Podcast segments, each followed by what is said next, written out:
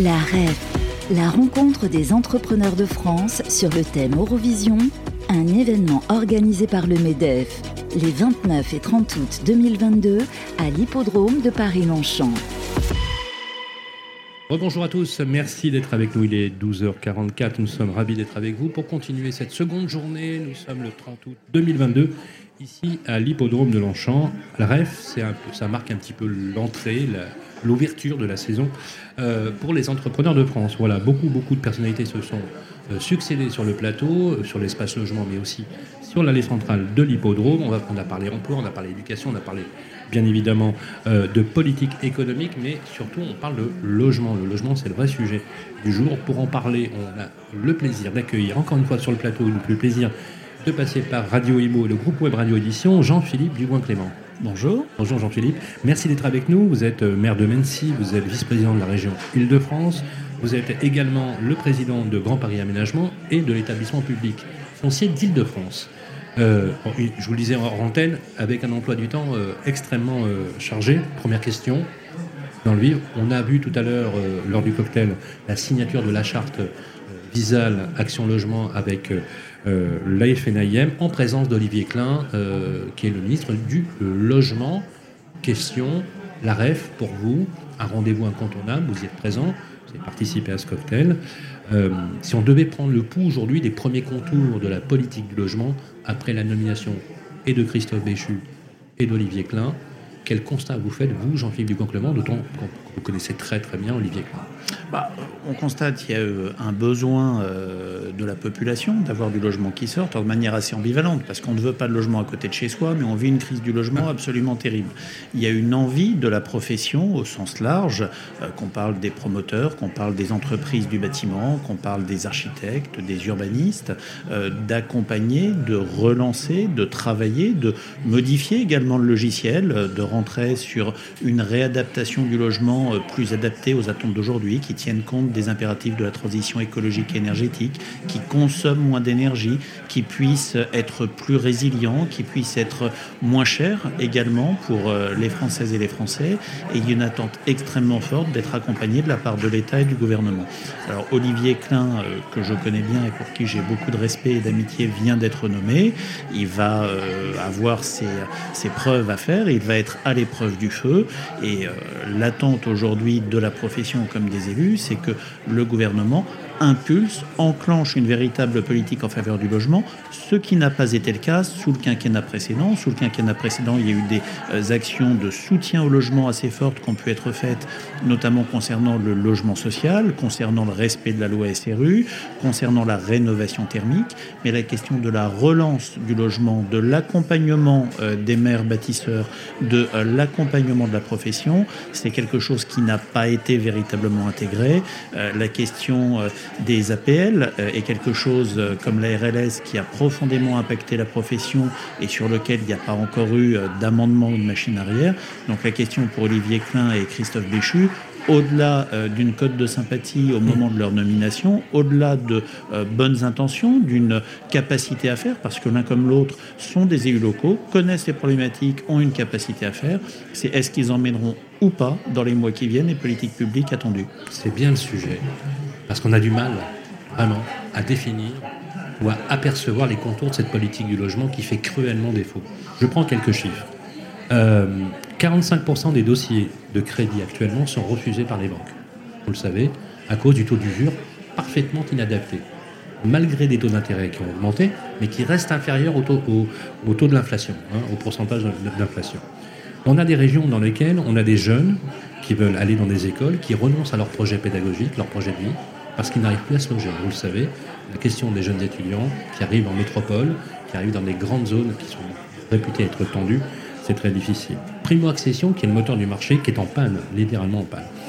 Une croissance démographique qui est toujours aussi forte, avec une demande de, toujours, de plus en plus soutenue.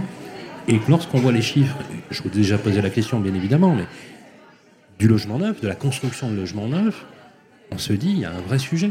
Il y a un vrai sujet. Moi, je pose la question à l'élu que vous êtes. Parce que vous êtes harcelé au quotidien par des demandes de cette nature, je le sais. Comment on fait pour essayer, finalement, d'endiguer cette inflation à la fois normative, mais aussi cette absence, on, a l'impression, qu'on pourrait même se poser la question de se dire, mais le gouvernement est-il audible à, ce niveau-là? Est-ce que si on voulait ne concocter une crise sociale du logement, on s'y prendrait pas plus mal? Le problème structurellement dans ce pays, c'est qu'on n'anticipe pas les crises. Euh, on essaye de les gérer quand elles ont explosé. C'est ce qu'on a eu avec les Gilets jaunes, c'est ce qu'on a régulièrement sur les mouvements sociaux. On ne les anticipe pas. Et on sait qu'on est sur une situation de crise du logement depuis quelques années qui euh, s'est aggravé sur euh, les périodes 2020, 21, début 22, suite euh, à la période de la Covid, suite à la guerre en Ukraine, à l'explosion de l'inflation, vous l'indiquiez, la question du taux d'usure, à l'affaissement du pouvoir d'achat des Français. Et on sait que cette situation va aller, cette tension sur le logement va aller en s'aggravant. Et aujourd'hui, on ne met pas en œuvre les outils euh, financiers par rapport aux collectivités, euh, les outils politiques d'explication par rapport aux citoyens pour expliquer que si on n'inverse pas la barre dans les 12, 18, 24 mois qui viennent, la fin de ce quinquennat va être une période extrêmement tendue sur un front du logement, alors que nous sommes déjà en période de tension. Vous savez, là, euh, juste avant cette interview, je recevais euh, un message d'un ami dont le fils euh, doit faire ses études en région Île-de-France. Il habite dans une région de métropole qui n'a aucune solution de logement pour la rentrée et qui ne sait pas comment il va faire. Et cette question-là, on la multiplie, on la démultiplie. Vous parliez de l'augmentation de la population, ce qui est vrai, euh, particulièrement dans certaines régions comme en Ile-de-France ou dans des grandes métropoles. Euh, mais euh, à cette augmentation du logement, il y a également le facteur de l'évolution de la structure familiale. La décohabitation familiale est aujourd'hui quelque chose d'extrêmement courant, ce qu'il était moins il y a 40 ans. De plus en plus la réalité, c'est qu'un couple sur deux divorce en Ile-de-France et non, vous avez besoin de deux logements, là où un logement suffisait il y a de cela 40 ans. Donc on a toutes ces évolutions sociétales auxquelles on n'a pas euh, tenu compte aujourd'hui. Euh, la grande carence euh, du premier quinquennat du président de la République, ça a été de penser que pour le coup, le marché s'auto-régulerait, que les choses se feraient par elles-mêmes. Eh bien non, c'est pas vrai.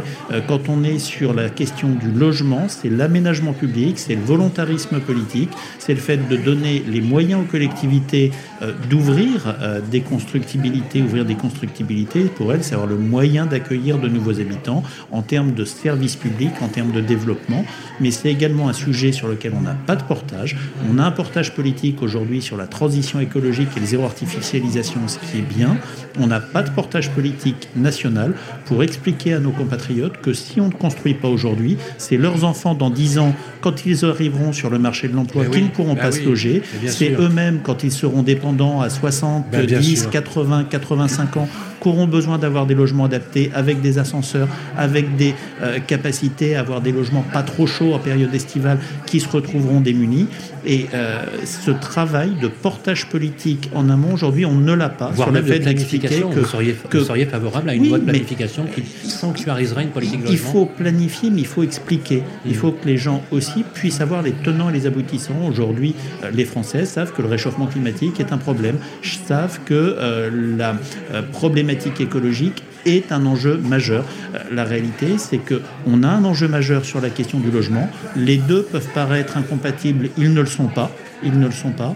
Mais cette explication de dire qu'une commune, une région qui bâtit n'est pas une région qui est écocide, mais au contraire une région qui est socialement responsable et que celles qui ne le font pas sont socialement irresponsables, nous ne le faisons pas.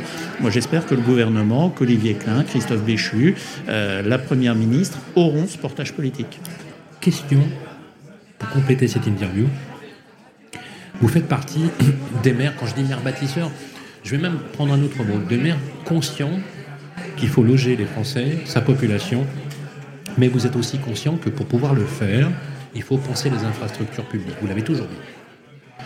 Or, vous avez été l'un des élus qu'on a eu souvent vu sur le plateau, où vous vous parlez, je reprends les termes, hein, vous dites que nous avons été littéralement saignés à blanc euh, en, termes de dotation.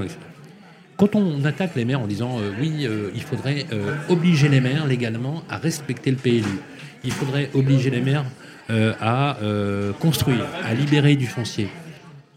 Quel est le vrai débat qui est posé pour l'élu local qui, lui, se retrouve finalement entre deux contraintes opposées Une population d'administrés, il faut être très clair, qui n'a pas envie de voir des tours dans la ville et qui, finalement, vient vous enjoindre d'être un peu au calme. Enfin, c'est aussi les mêmes qui vous demandent de loger aussi leur Bref, il y a une espèce de contrainte un peu, un peu schizophrénante pour l'élu, on peut le comprendre. Euh, est-ce que est-ce que c'est pas un faux débat de jeter toujours systématiquement, comme on lit euh, ça et là, l'opprobre sur les élus locaux qui sont les premiers exposés? C'est surtout une manière très simple de se défausser de ses responsabilités sur euh, un Pékin qui est là et qui ne demande que ça. vous savez, le plus facile dans la vie, c'est de pas assumer et c'est de passer la balle à son voisin. Bon, au rugby, c'est une passe en avant, c'est une faute, il y a une pénalité. en politique, ça marche bien, donc on continue, on recommence et on s'acharne. C'est très bon, ça, voilà. Et puis, bon, la réalité aujourd'hui, c'est que beaucoup de maires, parce qu'il n'y a pas ce portage politique, d'expliquer qu'il y a une obligation morale et sociale de construire, pas n'importe comment, pas n'importe où, euh, mais il y a une obligation d'adapter euh, notre bâti. Euh, enfin, le logement d'aujourd'hui, des logements qui ont 30, 40 ans, peuvent être totalement inadaptés aux réalités d'aujourd'hui, encore plus à celles auxquelles nous aurons à faire face en termes de réchauffement climatique dans 5 ans, 10 ans, 15 ans. Donc il faut bien démolir, reconstruire, rénover massivement. Et ce portage politique-là, on ne l'a pas. Et puis la deuxième chose, c'est que les communes, vous le disiez, depuis dix ans, ont été euh, le...